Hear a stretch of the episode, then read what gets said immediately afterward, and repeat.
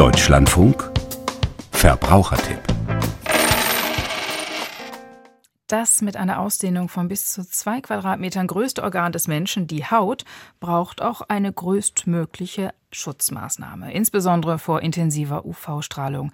Wer sich oft und lange in der Sonne aufhält, riskiert nicht nur einen Sonnenbrand, die Haut verzeiht auf lange Sicht keinen Sonnenstrahl zu viel. Auch im Winter scheint die Sonne, vor allem in den Bergen. Wie die Haut auch in dieser Jahreszeit geschützt werden kann, dazu der Verbrauchertipp von Klaus Deuse.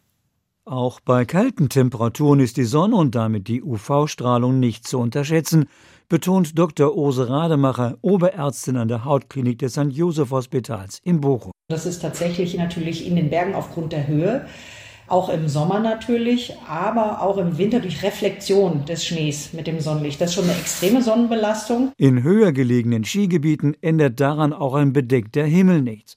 Vielmehr kann sich bei besonderen Bewölkungssituationen durch Streustrahlung die UV-Belastung noch erhöhen.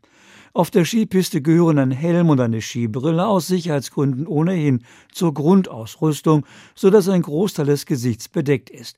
Für das, was dann noch herausguckt, sagt Dr. Ose Rademacher, benötigt man jedoch unbedingt einen Sonnenschutz mit hohem Lichtschutzfaktor. Am besten Lichtschutzfaktor 50, auch mit einem modernen Lichtschutzfilter, der am besten auch das Licht im sichtbaren Bereich mit abfiltert. Das ist, nennt man ein Blue Light Filter, weil da sind sie eigentlich ganz gut geschützt und dann auch mal nachcremen. Dieser Sonnenschutz ist unverzichtbar, wenn man die Skier abschnallt und sich ohne Helm oder Mütze in die Sonne setzt. Dieser Blue Light Filter, der ist relativ neu auf dem Markt und der filtert eigentlich das erste Mal sichtbares Licht mit ab und ähm, da hat man herausgefunden, dass das auch eine schädigende Wirkung macht. Ob in den Bergen beim Skifahren oder zu Hause beim Spazierengehen UV-Strahlung gibt es überall.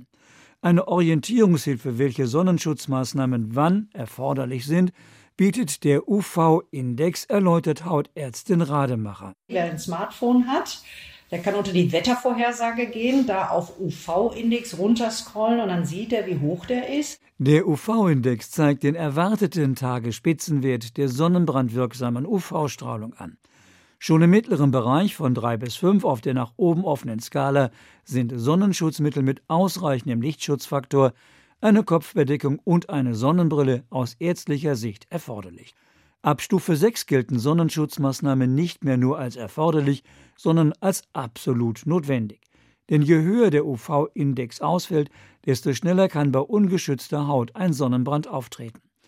Bei der Sonnenschutzcreme kommt es aus medizinischen Gründen mitunter auch auf die individuelle Verträglichkeit an. Es gibt Patienten, die natürlich auch spezielle Hauterkrankungen haben, wie zum Beispiel eine Neurodermitis, wo sie ganz, ganz trockene Haut haben, die schuckt, die juckt, die Probleme macht oder jemand mit einer Schuppenflechte oder sie sind Allergiker.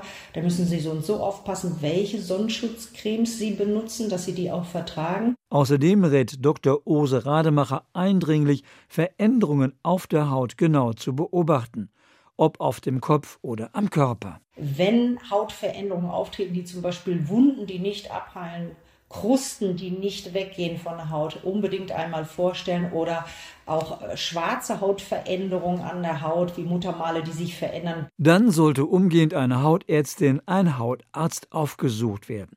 Antifaltencremes zur Pflege enthalten mittlerweile schon einen Lichtschutzfaktor von meist 20. Oberärztin Rademacher empfiehlt vorsorglich eine zusätzliche Schutzcreme mit Faktor 50 schon im Frühjahr.